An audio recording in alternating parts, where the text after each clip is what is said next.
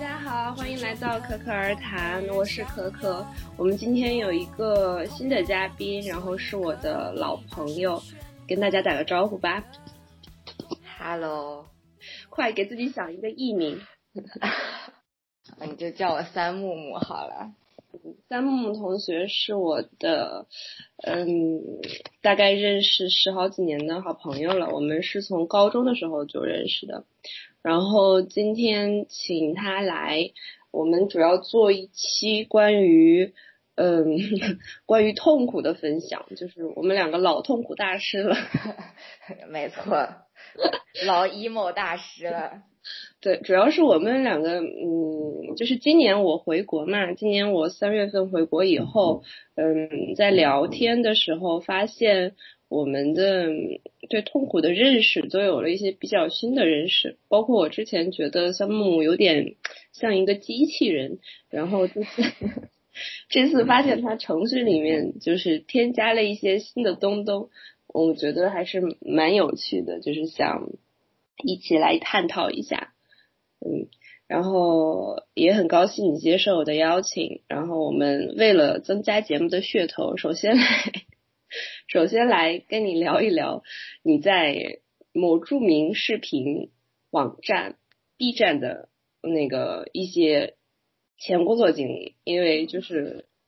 很多人也蛮感兴趣的，包括我自己嘛。然后你在那边主要是做什么呢？就是可以分享一下吗？呃，主要是负责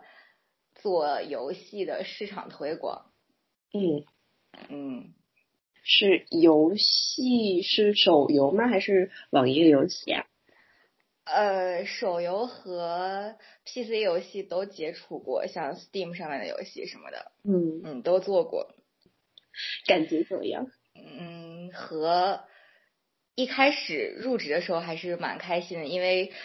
B 站确实是我也是他老用户了，二零一二年就是老 B 站用户，老二次元了，对。然后游戏也是我很感兴趣的领域，因为我记得我当时在英国读研的时候，当时有跟导师那种 tutorial 嘛，然后在第一次跟导师见面的时候，导师问我说，呃，你以后想从事的专业是什么？因为当时我研究生的专业是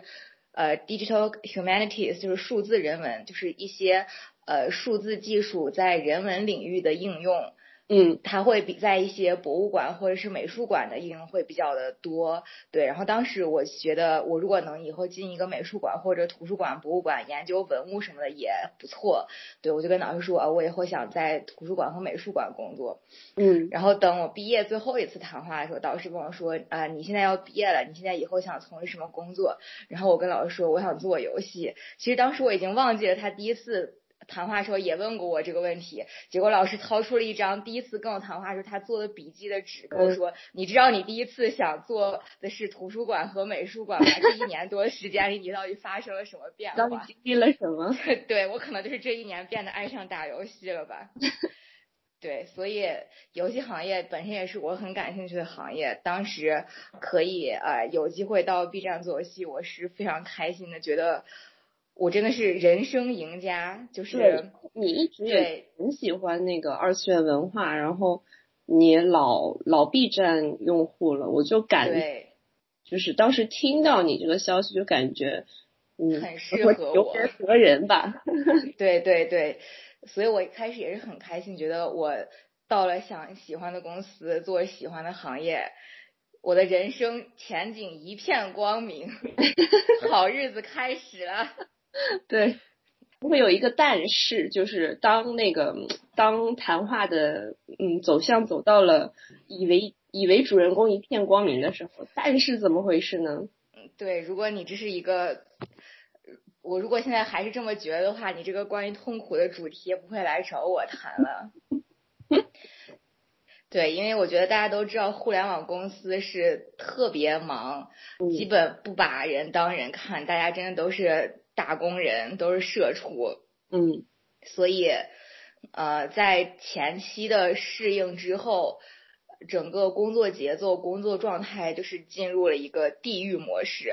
嗯几乎就没有正常呃下班过，然后当有项目要上线的时候，就是忙到呃十一点都是属于正常情况，然后有阶段可能会连着一两个星期加班到晚上一两点。嗯，这个我觉得听你说，我觉得是很难感受到那种感受的，因为就是在法国这边的公司普遍加班，嗯，这么凶的比较少。但是鉴于我，我去年呢也有一段疯狂加班的时候，就是我有点能感觉到那种感觉，就是一天，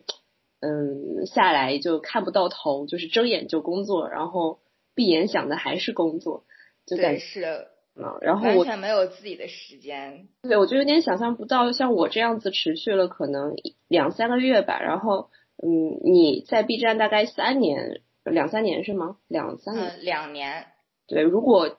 可能天天都是这个节奏的话，真的不知道你是怎么怎么熬下来的。呃，也不是说天天这个节奏吧，但是清闲的时候还是相对比较少的。嗯对，我觉得还是因为喜欢嘛。如果谁不是因为喜欢才能坚持呢？嗯，然后我的喜欢就是在这种，呃，这种高强度的工作状态下，慢慢慢慢消磨殆尽的吧。我就觉得光喜欢也没用，嗯我还是要想要健康的身体，想要自己的生活，想自己充实一下自己，而不是每天把自己全身心的投入到工作中。我也不是一个事业型的人，我觉得工作它对于我来说。呃，真的只是一个赚钱的工具和我接触外面世界的工具吧。我也没有把它当做说是什么很有没有什么很伟大、很高尚的想法，说我要为工作奉献什么。我觉得可能老一辈的人会有这种想法，我们现在年轻人应该也都很少有人会有这样的想法。嗯，是的，我觉得也可能就是更是你在工作的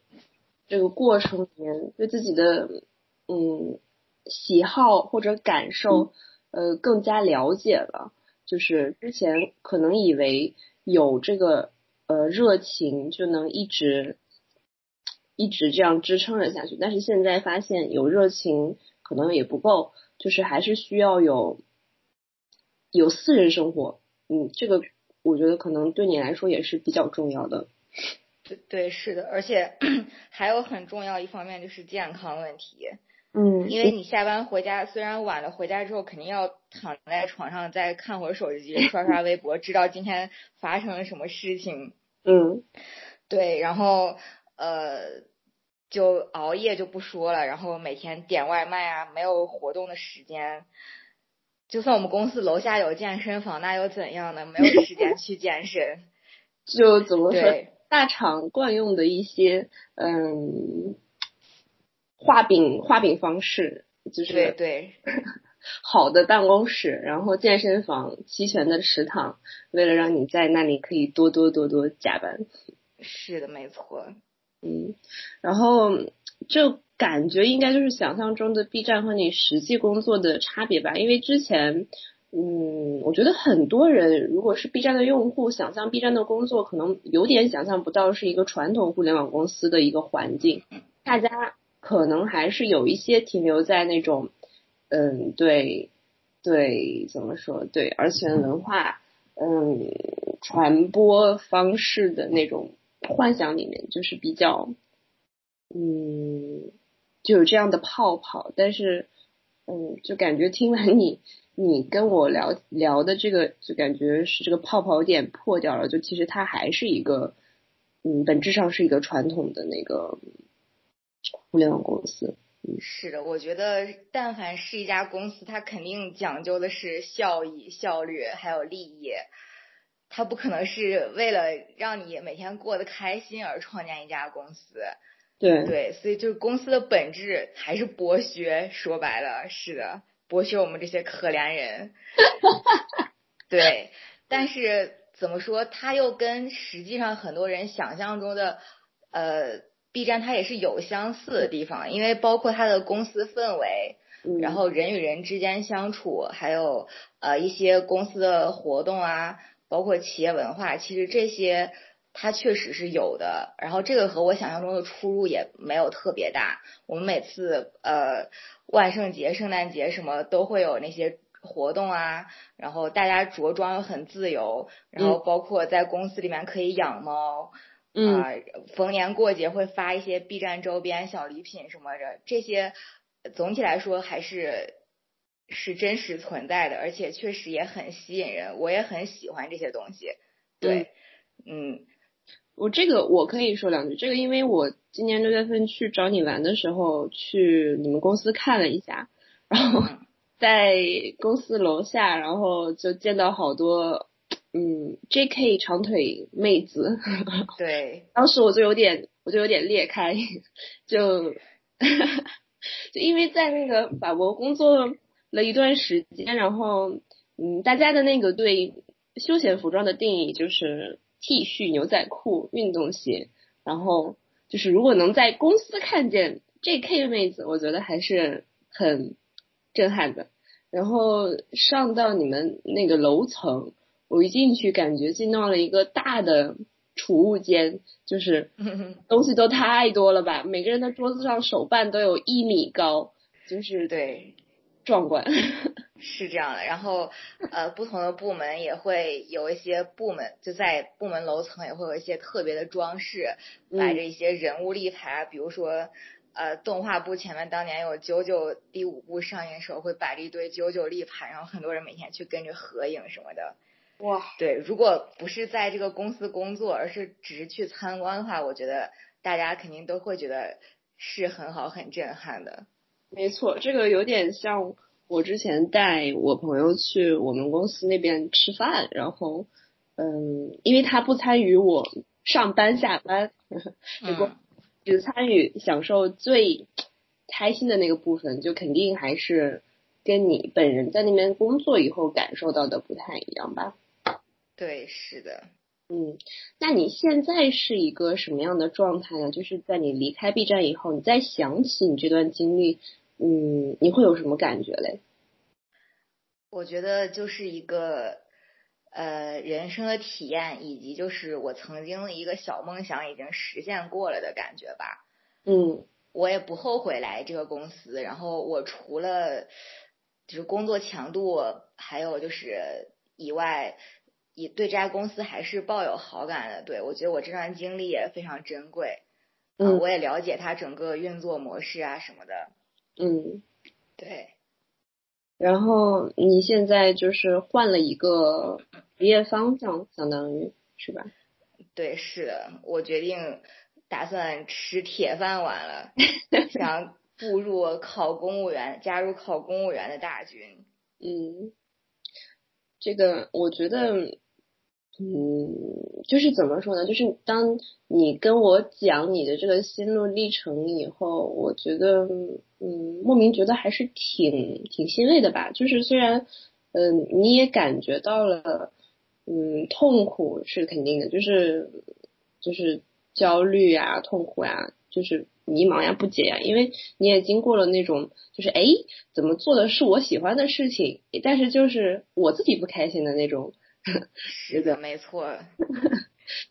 但是你现在感觉，嗯，你找到了一个自己的逻辑自洽的方式，然后你找到了一个，嗯，可以让自己比较舒服的一个生活方式，就是我牧民还感觉到挺欣慰的，嗯，因为，嗯，怎么说，就是还是回到我们，嗯，痛苦的这个话题，因为我之前对你的印象，嗯，像我之前提过，有一点像机器人。就是我也说不上来具体什么像，但是就是感觉你在对痛苦的感知上面很很模糊，就是很淡薄，对，就是哎，对，就是没有共情感，对，就是这个感觉，就是好像你感受不太到这个自己，尤其是自己的痛苦，别人痛苦都还好，就是很多时候，嗯，像我们这么多年的朋友，我们一起长大。我有时候跟你倾诉一些东西，我并不是让你需要你真的去完全理解，就是我嗯需要你在那里当我一个那个情感的支柱，然后嗯你人在那里就已经算是一种支持了。但是我一直觉得你就想就是感受不太到，但是你这次就感觉像是有了一个裂痕，就是我感觉得我接地气了。我突然感觉你从 CJ 变成了就是三 D 立体真实的人。你你你你对我这个形容也不是，也不是只有你一个人这么说。嗯，你还有些对，嗯嗯朋友，也也有也有朋友会觉得我之前好像比较不能怎么说呢，就是好像什么事都不放在心上，觉得一就是非常坚硬的一个人。嗯对，然后他说就是觉得我现在变得柔软了，嗯，变得像个人了。那你自己有什么感觉？就是你会害怕吗？就是这种像个人的感觉。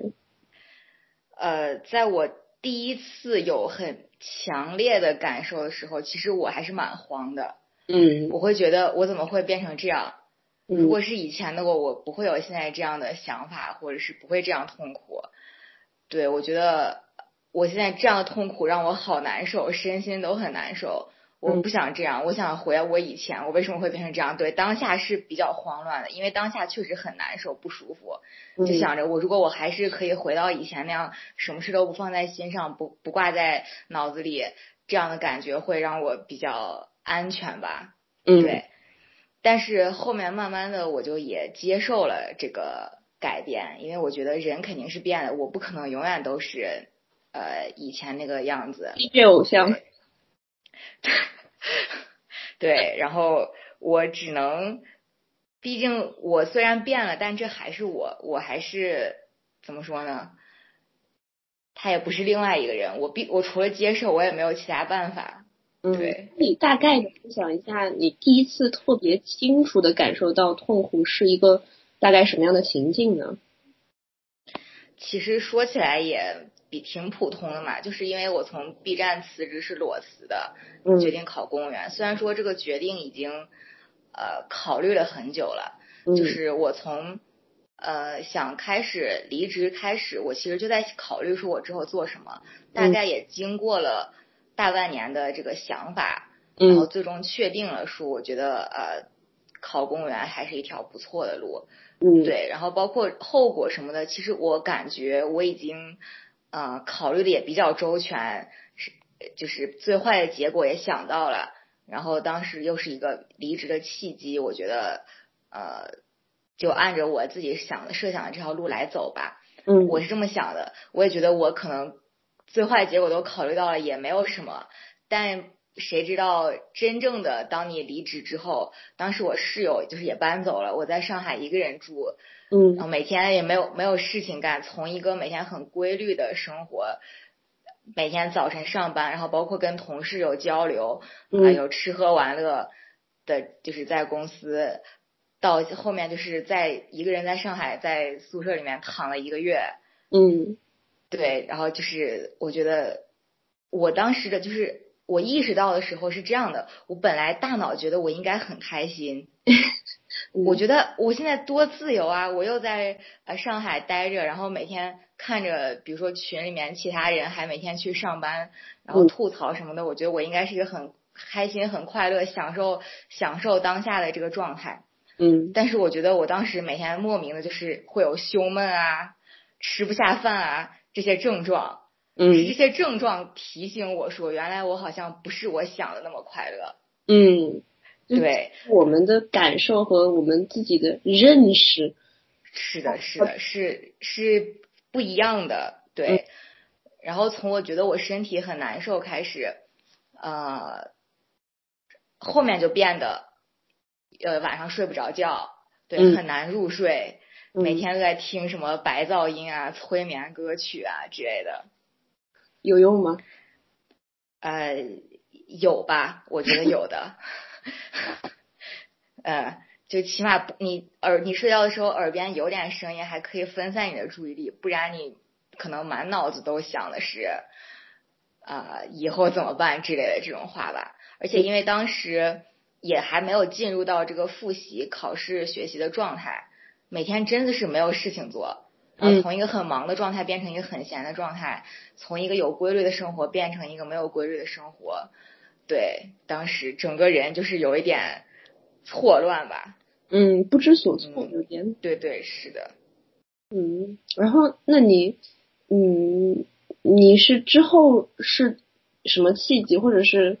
怎么感受到的？就是你这个身体上的反应，其实是你心里面不开心、心里面痛苦的那个表现呢？你是怎么让这种感受和你的想法，嗯，聚合在一起的嘞？我觉得，呃，一开始的时候我就是很好奇嘛，就说我最近好像也没有，比如说呃特别厉害的熬夜啊什么的，为什么我身体会变得非常的不舒服呢？我就在找原因嘛，嗯然后包括找原因的时候，就也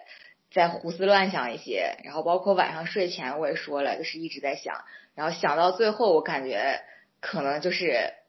就排除了很多呃生理上的、心理上的问题之后，我觉得确实就是因为这个，最后还是因为这个离职的事情，嗯现在没有工作状态的这个事情，让我变成这样的吧，对。嗯，我觉得蛮好玩的一点就是，反而你在之前前两年很高压的那个加班生活里面感受到的痛苦，就是不是像你离职以后感受到的痛苦这么的明显，这么的嗯深刻。嗯，对，这个是的，嗯，这个可能是为什么呢？呃，我觉得这个其实也很简单，因为在很高压的这个工作状态下的时候，你其实真的没有什么时间去胡思乱想。你每嗯天下班完之后累得半死，洗完澡之后只想躺在床上睡觉，或者是呃看看一集动画，很高兴的然后去睡觉。嗯 你不会有一些呃时间去想，一个是这个，一个就是因为当时你的生活很规律，你知道你明天要干什么，你知道你后天要干什么，嗯，你整个人也是一个忙碌的状态，是一个有规划的状态。对，对，所以从这一点上来讲，就是不会对你不会对你的想法有太大的起伏。然后另一点就是说，因为没有时间考虑自己的这个呃思想问题，就算领导比如说今天啊、骂了你，或者说跟同事有什么不开心，和兄弟部门发生了什么不愉快的事情，就算有这些事情，你也没有一个彻底很长的时间，呃，让我来思考。彻底的解决这件事情，我可能采取的做法就是说，啊，我先睡一觉，睡一觉，明天再说。但睡觉了，明天就有别的事情，这个事情淡淡压在心里面，但是他也就忘了，也就没有了。我并没有把它彻底的解决，而是把它压在了心里，嗯没有时间去呃自梳理自己的情绪想法。嗯对，也可能是因为在工作中就是真的是没有好好的呃内省过，没有好好的反思过自己，也是导致这个离职之后突然一下闲了，开始胡思乱想的原因吧。嗯，但是我觉得 也不能这么说，就是我听到这里又对咱们俩的那个性格的不同有了一点认识，因为我发我去年卡住卡在工作里面，可能就是我的一些基础的心里面的需求没有得到满足，就是因为我当时。呃，可能工作上面的不顺利，导致我对我自己整个的那个能力啊，包括我对我自己人生的规划产生了一丝丝怀疑，就是我嗯。在动摇我自己的信心，嗯。而且。就是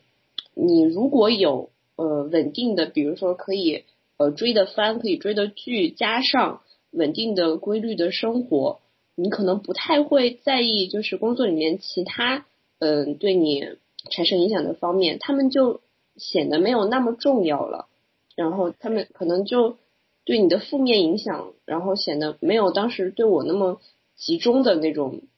打击的感觉，而就是当你辞职了以后，呃，你的那个规律没有掉了，然后反而你开始嗯比较明显的感受到这个痛苦，是因为就是支撑你的一个精神稳定的状态的一个基础有一半没有，嗯我感觉可能是这样。呃，其实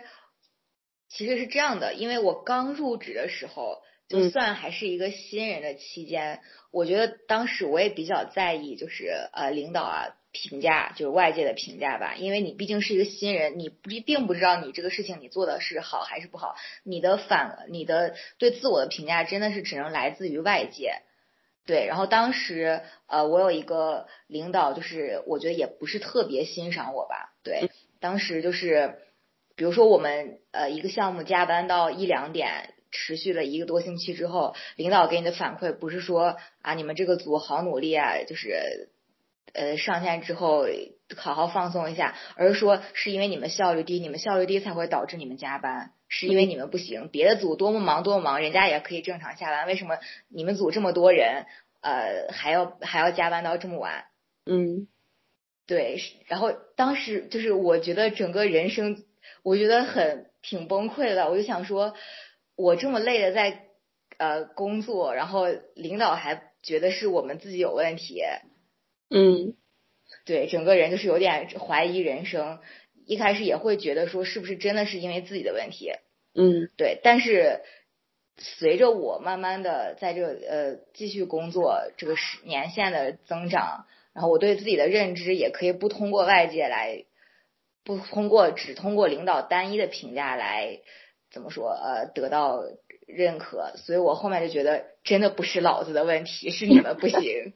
对，领导不赏识不是我的问题，我已经很棒了。因为我本身也不是一个喜欢自卑或者说呃不自信的人。对，我在确定我自己没有呃什么做的不好的地方的情况下，我一般不会说啊是不是我的问题，不会把什么什么事情都往自己身上考虑。对。嗯，这一点真的还蛮好玩的，就是能看出来不同。我觉得之前我卡住吧，可能也还是因为就是性格上面的原因吧。然后我之前对痛苦的就是定义，就是还是嗯蛮浅薄的。虽然年纪也不小了，但是之前对痛苦的定义只是说不开心，然后就什么东西没有。得到满足以后的那种挫感，然后直到就是嗯这两年对人生还有工作啦生活又有一些新的看法了以后，我觉得这种嗯我对痛苦的感受更加深刻了吧？对你，你让我想起一个事情，就是你刚刚说你对痛苦的感知，让我想起了你高中和大学时候的微博签名。什么签名？是你已经不记得了吗？我还记得特别清楚。你的你当时微博签名是“人人一切的痛苦本质上都是对自己无能的愤怒”，是不是很好诠释了你当时的心态？对，无能无能狂怒。我觉得这句话其实乍一看是有道理的，道理对对，但是其实它。经不起怎么说深，就是深刻的去推敲，嗯，因为不是说什么事情，他说无对自己无能的愤怒，那就是说，你是你你感到痛苦是因为你无能，这个话的逻辑就是这样的，对。但我觉得其实并不是的，有些事情并不是你能左右的，对，我觉得有些事情不是说你能力上去了，对，哦，你就不痛苦了，对。因为我觉得很多层面，很多就是痛苦，就是感受的原因是来源于心理，然后以及情绪上面，这个有时候跟能力是完全没有关系的。对的，你也不应该把你的痛苦全怨在说是我不行的问题对。对对，因为很多时候，如果是这样子讲的话，就没有考虑到环境，然后客观因素。甚至说广一点，比如说时代因素，我们这一代人的这一些特性，然后都被我们自己忽视了。它其实有一点点像是那种成功学的口号。对，是的，而且还有一个方面就是说，你想做这件事情，你没有做到，那可能你比较痛苦。但是这件事情真的是你发自内心想的吗？而不是说什么社会普世观念强加给你的，觉得你应该去做这个事情。对，没错，这个 怎么说？你要是不说，我是真的忘了我有这么一条签名。你 你你，因为你这个签名用了蛮久，好几年的，所以我印印象很深刻。嗯，因为我当时乍一看也觉得很有道理，呃，现在再看觉得真的经不起推敲。嗯，而且你这么一说，我又觉得，嗯，给我自己也补充一点信息，就是我之前可能受那种普世成功学的影响非常的深，在小的时候潜移默化的被普世成功学影响，然后后面呢，就是当我心智比较成熟的时候，我自然而然的就产生冲突了，就是感对受这种不和谐，心里面的感受以及就是我身体上面的感受，嗯，不在一个平面上面，因为可能我心里面吧，我最想要的还是在世界中心呼唤爱。啊，对，就是最想要的还是一种，嗯，能感受到爱，然后感受到，呃，和就是朋友的，嗯，关系，然后和爱的人，然后就是以及自己一种自信的感觉。但是我当时呢，我去年其实也是做着一份不错的工作，很不错的工作，嗯，普世价值上很不错的工作。普世价值上很不错，然后工资也很不错，看起来很高大上，然后久不久还能就是跑一个什么呃晚会啊活动的这样的工作，但是我确实心里面是没有感受到这些，嗯，就是这些我自己自定义的那种快乐吧。然后至于我现在，我感觉我整个就是对很多事情的看法都有了一种新的感受，就是经过这个痛苦的过程以后，对，是的，嗯在经过痛苦之后，整个人的想法感觉都升华了一层，到了更高的境界。我也是有同感。对，所以我们现在在聊起来的时候，就觉得我们其实嗯还蛮平静的。我们现在的想法，虽然说我们现在各自也有各自的那个痛苦吧。烦恼，嗯，你的，我猜啊，你你你可以补充。我猜你现在的那个痛苦，就还是考试嘛，然后对，你还没有确定。是的，未来对未来的迷茫，嗯，永恒不变的痛苦。我我也是，我也是，我现在就是因为那个法国现在那个就业市场不是很好，然后我现在也是一直在找工作，就还没有定下来，然后再加上法国这边疫情也比较严重嘛，然后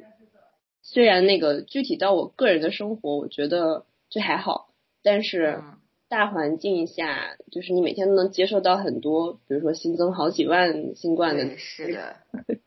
然后加上国内家人的担忧，然后加上这边嗯直接砍掉一半社交的生活，嗯，就是多少还会有一些影响。但是我现在心境就是还蛮平和的，因为就是对自己现在有了比较清楚的理解，我就是知道我喜欢什么不喜欢什么，然后也知道怎么去规避它吧，或者说怎么去处理它。主要还是我觉得是因为我我我接受了我痛苦的那个时期，然后，对，就是在回看的时候，其实感觉像上了一课，有点像上了一课的这种感觉，就是被被生活上了一课。对对对，是的，我也是同样的感想。嗯，我在想，现在有点还是有点好奇，就是说之前嗯在遇到痛苦的时候，你会逃避吗？就是你会有什么方法来逃避这种痛苦吗？嗯，我觉得可能最简单的就是强迫自己转移注意力，然后不去想，然后想着睡一觉就好了。嗯对，就是比较简单的逃避嘛，就是不让自己沉进去深思。有用吗？嗯、我觉得在最痛苦的时候，多少还是有点用。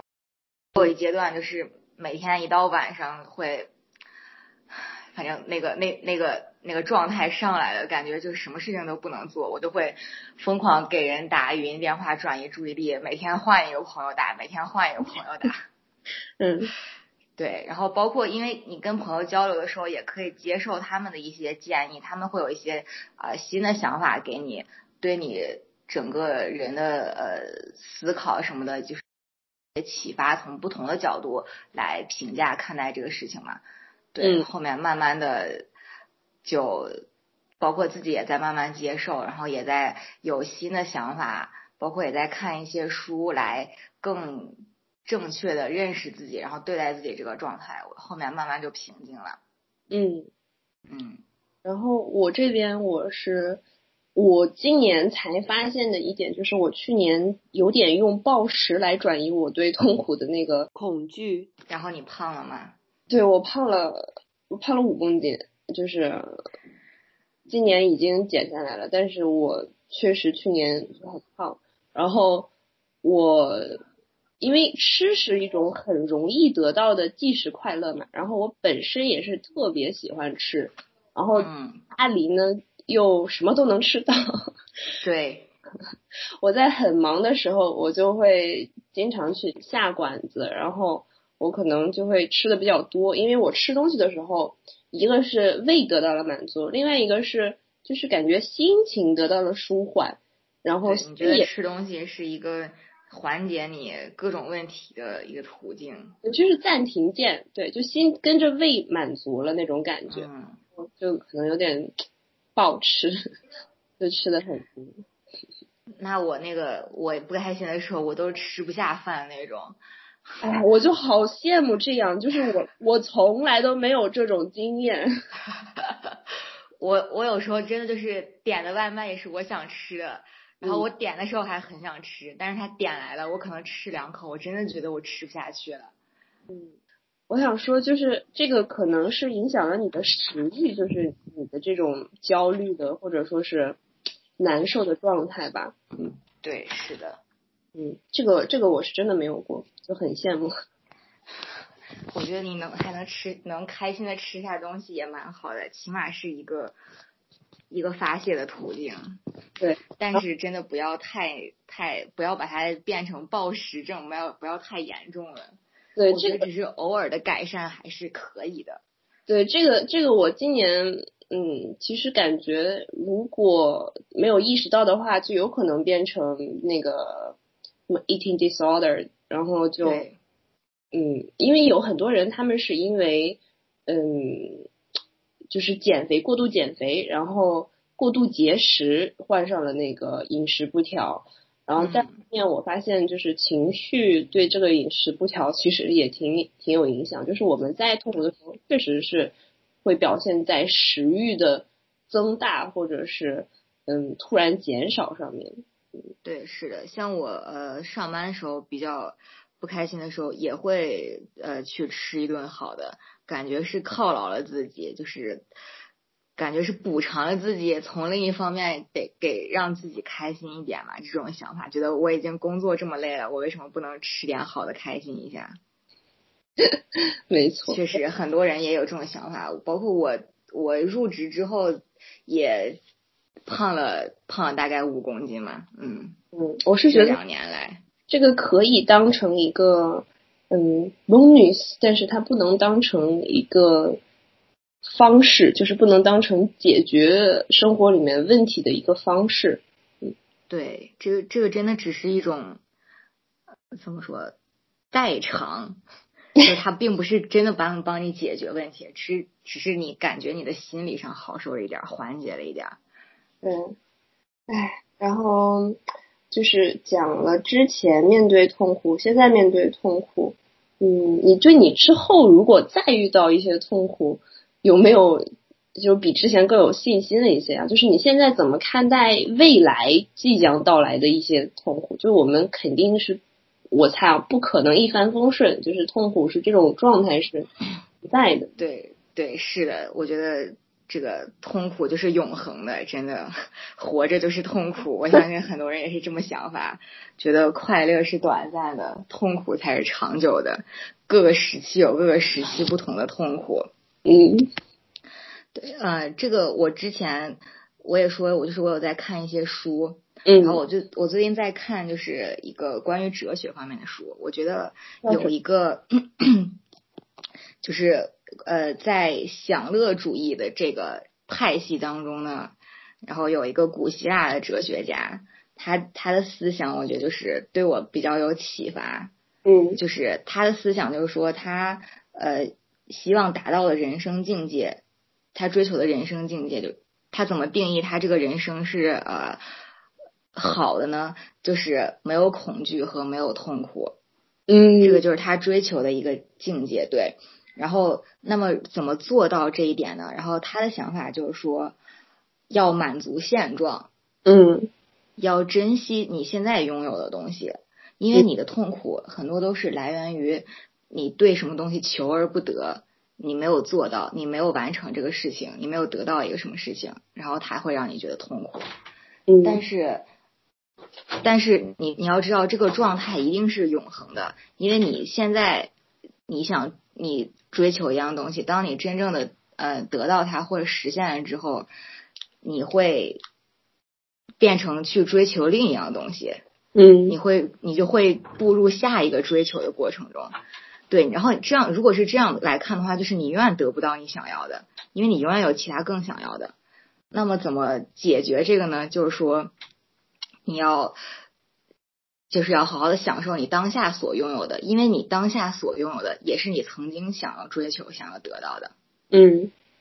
对，就像我举个例子，比如说我现在呃是在家复习的一个状态，嗯我虽然说没有工作是比较迷茫和痛苦的，但我在工作时候难道不是正追求的就是这样一个比较轻松，然后没有没有压力的状态吗？嗯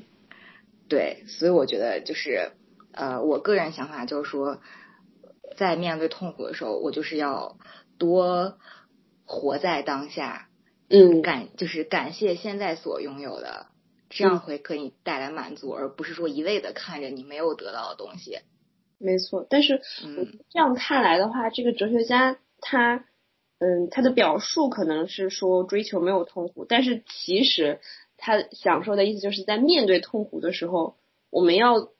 多想想是什么让我们这个人得以立本，就是什么是我们最根本的需求。我觉得他，并没有说我就是有一个没有痛苦的状态，但是我可以在这个状态里面找到一种平衡，然后可以找到属于自己的快乐吧。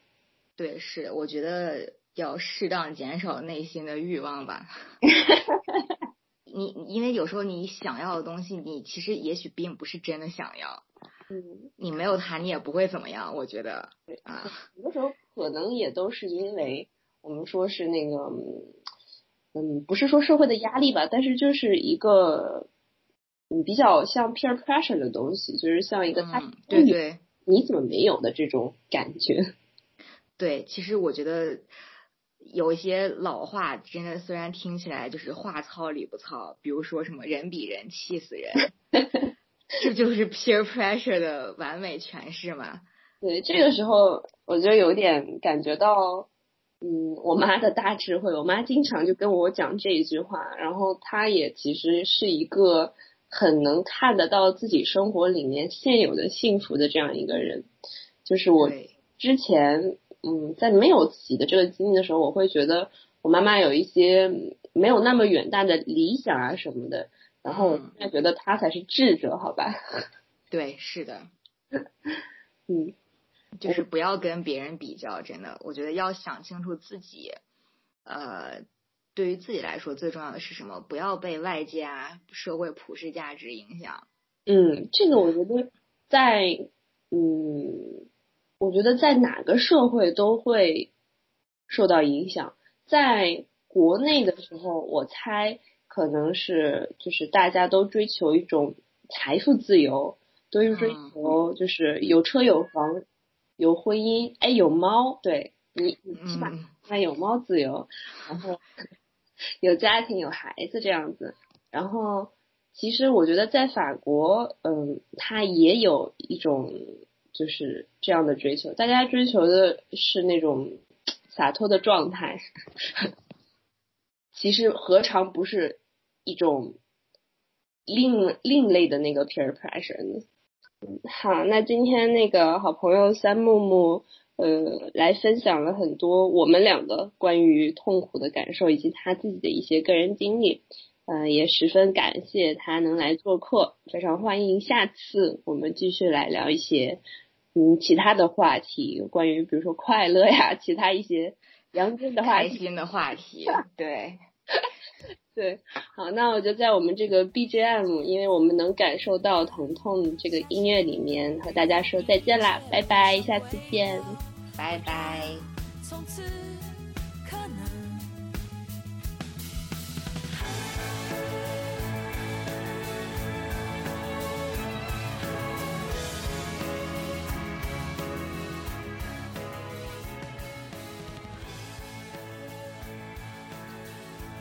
哎呦，你那边能听到猫叫吗？好可爱呀！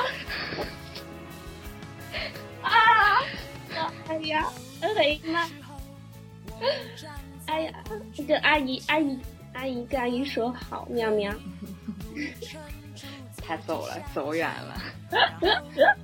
林麦太高冷了，我去我朋友家，我朋友那个猫好亲人，然后过来舔我的手。是的，很可爱爱。是小黑猫。行，我觉得今天差不多了吧，聊的，我觉得也挺，嗯，你还有什么？透彻了。可以可以把可以让别人听完以后那个全文打印，好吧，贴在墙上。对的，或者那个，或者录音存在手机里面，每天循环播放。该是时候睁开双眼，看清楚这世界。